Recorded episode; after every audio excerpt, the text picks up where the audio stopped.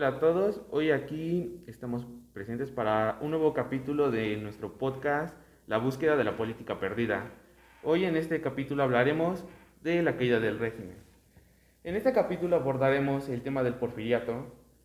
Desde sus inicios daremos una pequeña introducción de qué fue el porfiriato y plantearemos unas cuantas ideas que tenemos acerca de este momento y cuáles fueron sus repercusiones en ese periodo y cómo es que ha afectado un poco en la actualidad, en la contemporaneidad. Así es, mi compañero Esteban. Recordemos que también en la época del porfiriato, a Porfirio Díaz se le consideraba un héroe de guerra. Recordemos todo lo que había pasado sobre el evento del 5 de mayo, lo que había perseguido y cómo había caído pues este Porfirio Díaz a el mandatario de la nación.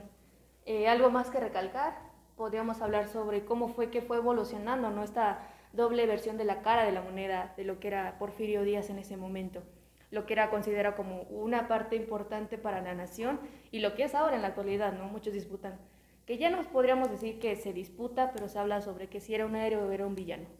Sí, es exactamente eso. Muchos abordan esta, este, esta idea de que Porfirio Díaz era un tirano, pero a la vez para muchos puede ser un héroe, ¿no? Y pues hablando de esto, mm, nuestro punto va a ser un poco neutral, hablando de lo positivo y quizás lo negativo de acerca de este periodo. Bueno, para comenzar, me gustaría plantearles una idea. Sabemos que en este periodo de porfiriato los avances tecnológicos fueron de vital importancia. ¿Por qué? Debido a que en el porfiriato las relaciones internas, las relaciones, perdón, exteriores con estados fue necesaria para que en ese momento México pudiera, por decirse así, evolucionar. ¿Evolucionar en qué sentido? Podríamos decir económicamente, política e incluso interior. ¿Cómo se vio esta evolución? Lo podemos ver en que hubo varias concesiones en la construcción de vías férreas, eh, hubo avances para la extracción de minería por parte de, de, de empresas que eran pertenecientes a Inglaterra. En fin, eh, a continuación hablaremos un poco más de estos puntos, ¿no es así? Claro que sí, como ya lo habíamos abordado eh, en clases de política, pero también un punto fundamental era la gran estrecha relación que tenía la política exterior de México en ese momento, mi eh, compañero Esteban, como lo que fue con la doctrina Monroe y todo lo que implicaba sobre el intervencionismo europeo y toda esta faceta eh, revolucionaria del cambio del patriotismo mexicano. Recordemos que también, como dices tú, hubo una gran promoción en los puntos de arraceles, pero hubo un fortalecimiento a nivel exterior, pero a nivel interior creo que sí hubo un gran este, devastamiento en lo que se refiere al estatus de la población mexicana y la sociedad en sí. Y sí, es exactamente eso, ¿no? Lo podemos ver eh, puede ser un ejemplo algo burdo, ¿no? Lo podemos ver en las fotos que hay de esas épocas. Eh, los, se puede decir que los privilegiados en esa época eran, pues, se puede decir que era la burguesía mexicana, ¿no? Y que le tocaba al pueblo, literalmente le tocaba, pues, las, las migajas de, de lo que en ese momento fue México, ¿no? Y también lo podemos ver en cómo fue esta relación que fue construyendo Díaz con algunos líderes, ¿no? Lo podemos ver también cómo es que Díaz, a pesar de que repudiaba este intervencionismo estadounidense, pues queriendo o no, bueno, más queriendo, ¿verdad? se favoreció, ¿no? Claro. Mm, porque en ese momento México, ¿qué era lo que necesitaba? Inversión extranjera. Y literalmente, para recibir inversión extranjera tienes que abrir tus puertas. Independientemente de que se las haya abierto más a los estados europeos, podemos notar como, a pesar de que este repudio eh, le dio como que esta oportunidad a Estados Unidos, y eso lo podemos ver en que generalmente las concesiones que eran de las vías férreas de los estados del norte le pertenecían a Estados Unidos, mientras que algunas concesiones, ya sea del sur y partes del este, le pertenecían a Gran Bretaña. Eh, es, me parece que yo creo que en este momento y cómo ha repercutido en nuestra historia es cuando muchos han este, tratado como de mancillar esta imagen de Díaz, ¿no? Le dan como que vendió al pueblo, vendió México y permitió la entrada de, de países extranjeros, ¿no? Pero yo creo que lo que muchos aún no podemos llegar a comprender es que realmente era necesario, no sé qué tú opinas. Bueno, recuerdo que también México lo que trataba de dar un margen de autonomía sin precedentes, ¿no? En ese momento, lo que era como en la actualidad, por ejemplo, en la política exterior con los aranceles, en lo que sucedió con los acuerdos en general sobre los eh, aduaneros y comercio, lo que pues ahora culminó con el Telecán y lo que era lo que conocemos como los tratados de México en Estados Unidos y Canadá, el TECMEC, ¿no? Pero pues sí, sí, sí tuvo una gran recesión en lo que se tiene con la dependencia de México y cómo este intervencionismo sí trataba de dar a entender que México tenía esa autonomía a nivel exterior y lo que reflejaba en ese momento, pero que también tenía ese, ese poder de decir, ¿saben qué? Yo soy libre de discutir con los demás países en el exterior porque tengo una autonomía legítima y este intervencionista europeo, y más que nada con Estados Unidos, recordemos la gran relación que tenía con Estados Unidos en ese momento. Em, y es cierto, lo podemos notar, ¿no? Esta relación, se puede decir, cooperación-odio que tenía Estados Unidos con México. Mm, pero más allá, yo creo que es importante recalcar que mm, yo, bueno, en lo personal pienso que Díaz hizo estos tipos de relaciones, mm, más que nada para estratégicamente, ¿no? Porque ¿de qué te sirve tener un vecino que podemos decir en ese momento era una potencia en crecimiento si no la vas a aprovechar? Y eh, más de eso, este, eh, Europa, los, eh, los, estados europeos estaban hasta el otro lado del mundo. ¿Qué podía ser día? ¿no? Tenía que aprovechar este momento, ¿no? Es algo como vimos ¿no? en las clases, un tablero de ajedrez, ¿no? Saber jugar este, saber mm, con quién sí y con quién no, o qué momento vas a aprovechar para poder crear estas relaciones, ¿no? Yo creo que es lo que llevó a Díaz a que, independientemente de este, como, odio que tenía hacia Estados Unidos, no odio, ¿no? Sino era repudio, porque pues sabemos que la historia de México con Estados Unidos está muy marcada, ¿no? Pérdida de territorio, y este sí, este como sentimiento anti Estados Unidos creció, pero a pesar de eso podemos rescatar algunas cosas que hizo México junto con Estados Unidos, ya nombró las, perdón, las vías férreas, pero si, nos, si abordamos actualmente lo que ocurre con todo esto que le damos del porfiriato, mm, podemos decir que eh, nuestro nuestro país está realmente marcado por estas ideas ¿no? que aún prevalecen. Yo creo que aún muchos este, son anti-estadounidenses, no les, no les parece esta idea de que eh, este, cooperemos con Estados Unidos, ¿no? pero yo creo que si lo vemos desde un punto así de que México se haya, haya estado evolucionando, posiblemente eh, México pudo haber evolucionado sin ayuda de Estados Unidos, pero si no aprovechaba ese punto en el que esta potencia estaba en crecimiento, quizás ahora nosotros, y muy quizás, nosotros no estaríamos eh, posicionados ¿no? en, el, en el plano internacional en el que ahora nos encontramos.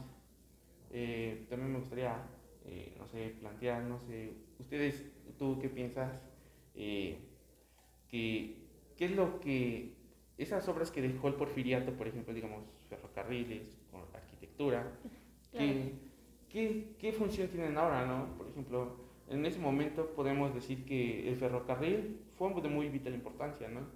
Este, transporte, independientemente de mercancías, este, pasajeros, ¿no?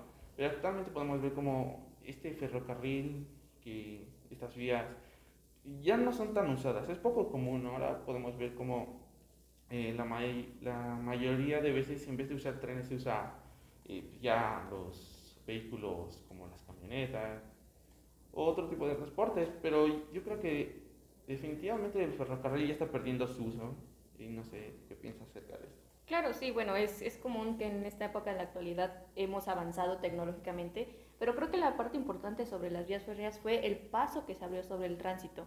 La, el bio de, de de transporte, en lo que se veía sobre nuevos canales de, de conducción. Y pues una de las cosas indigrosas de la industria ferroviaria y todo lo que tuvo que ver en ese momento. Eh, como dices también lo que mencionaste sobre el, cuadro de ajedrez, no creo que eh, Porfirio Díaz haya tenido como este cuadro de ajedrez, sino que ya en ese momento la oposición de Porfirio Díaz para ese momento tenía un gran, gran impulso sobre la creciente que tenía durante esas años de elecciones, como en 1910, un producto legítimo desde el descontento social, desde los problemas internacionales que tenía.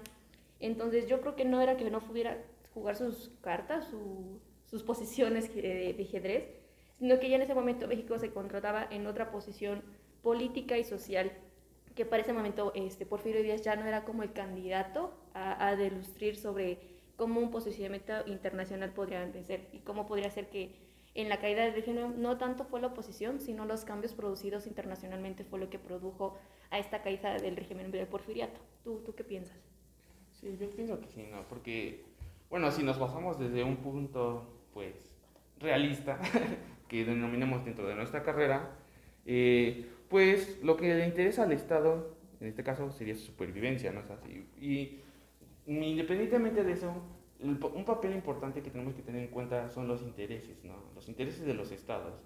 Si un, este, si un estado tiene que usar ciertas herramientas para conseguir sus intereses y asimismo, este, pues, por decir, este, hacer que su supervivencia sea continua, tiene que haber este tipo de cambios. Yo creo que es importante, ¿no? Que eh, los estados este, ya no ya no tengan que recibir la aprobación de otros para poder hacer sus acciones, ¿no? Es lo que estábamos viendo, la, la independencia de política exterior, ¿no? Una... El reconocimiento sobre nuevas políticas, ¿no? El reconocimiento mexicano hacia otras potencias extranjeras. Exactamente, sí, como la, la política, la diplomacia porfiriana, ¿no? Cómo sacó del aislamiento este, arbitrario sobre esta política internacional y cómo tuvo las facciones de salir adelante y demostrar que México también podría posicionarse en un ambiente geopolítico controversial, no solamente una relación bilateral con la que tenía con Estados Unidos, por supuesto, sino que también podría dar a, a desluir con las empresas o las inversiones extranjeras que tenía en ese momento, como la industria minera, la industria textil, la agrícola, entre las empresas manufactureras que pues rigieron en ese momento, en esa época, y pues algunas siguen vigentes en la actualidad. Y es cierto, y creo que mm, hay algo que se nos estaba casi pasando, ¿no? En ese momento la Secretaría de Relaciones Exteriores que, que eh, se mantuvo muy fuerte, ¿no? Durante este periodo, porque es como dices, en este periodo las relaciones que tuvo México fueron, pues, enormes, ¿no? Este, tuvo relaciones con Italia y Alemania. Así es. Con el continente europeo. Y hasta tuvo relaciones con Francia, pues ya sabemos que las relaciones que tuvo con Francia antes México eran muy malas, ¿no? Debido a esta este imperio mexicano que hubo, el imperio francés, perdón.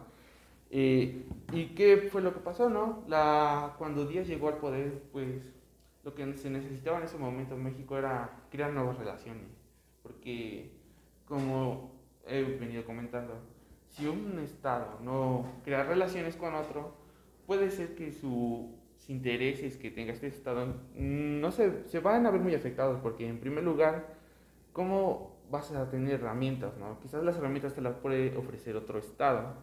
Entonces, es eso, es necesaria realmente, yo creo que la creación de relaciones, ¿no? Y lo podemos ver hasta en la actualidad, como México, independientemente de la política este, de otros estados que han influenciado en nuestro, nuestro país, este, sus relaciones que ha creado han sido inmensas. Podemos verlo, ¿no? Ha creado relaciones con China. Entonces, y incluso he leído un artículo que dice que tiene relación hasta con Corea del Norte, ¿no? Este, yo creo que es muy importante este, este aspecto, ¿no? De las relaciones exteriores. Eh, no sé si tengas algún punto más que agregar. Claro, sí, las relaciones que ha creado México a lo largo de los años. El, el porfiriato es un punto clave para entender todo ese margen de error que tuvo entre esas épocas. Y como México actualmente tiene una gran red consular, es una de las más grandes del mundo. tiene 50 consulados en Estados Unidos, aunque pues a nivel internacional el país se encuentra infrapresentado a nivel de embajadas en comparación con otros eh, estados similares. Lo que México, pues a decir en, decir de toma de decisiones, no se encuentra tan uniforme como pues es en eh, organizaciones no gubernamentales como es la ONU o nuevas exteriores, puede presentar como un punto de, de, de, quiebre sobre lo que México puede dar hacia el mundo exterior en este momento y en esa actual. Y sí, podemos decir que pues ahora sí que para concluir este podcast, eh, es necesario realmente que, independientemente de sea el estado que sea, las relaciones exteriores son importantes. Así que muchas gracias por escucharnos en este episodio y esperamos volverlos a que nos escuchen pronto. Así es, próximamente amigos, con ustedes la caída de, un, régimen. Muchas gracias.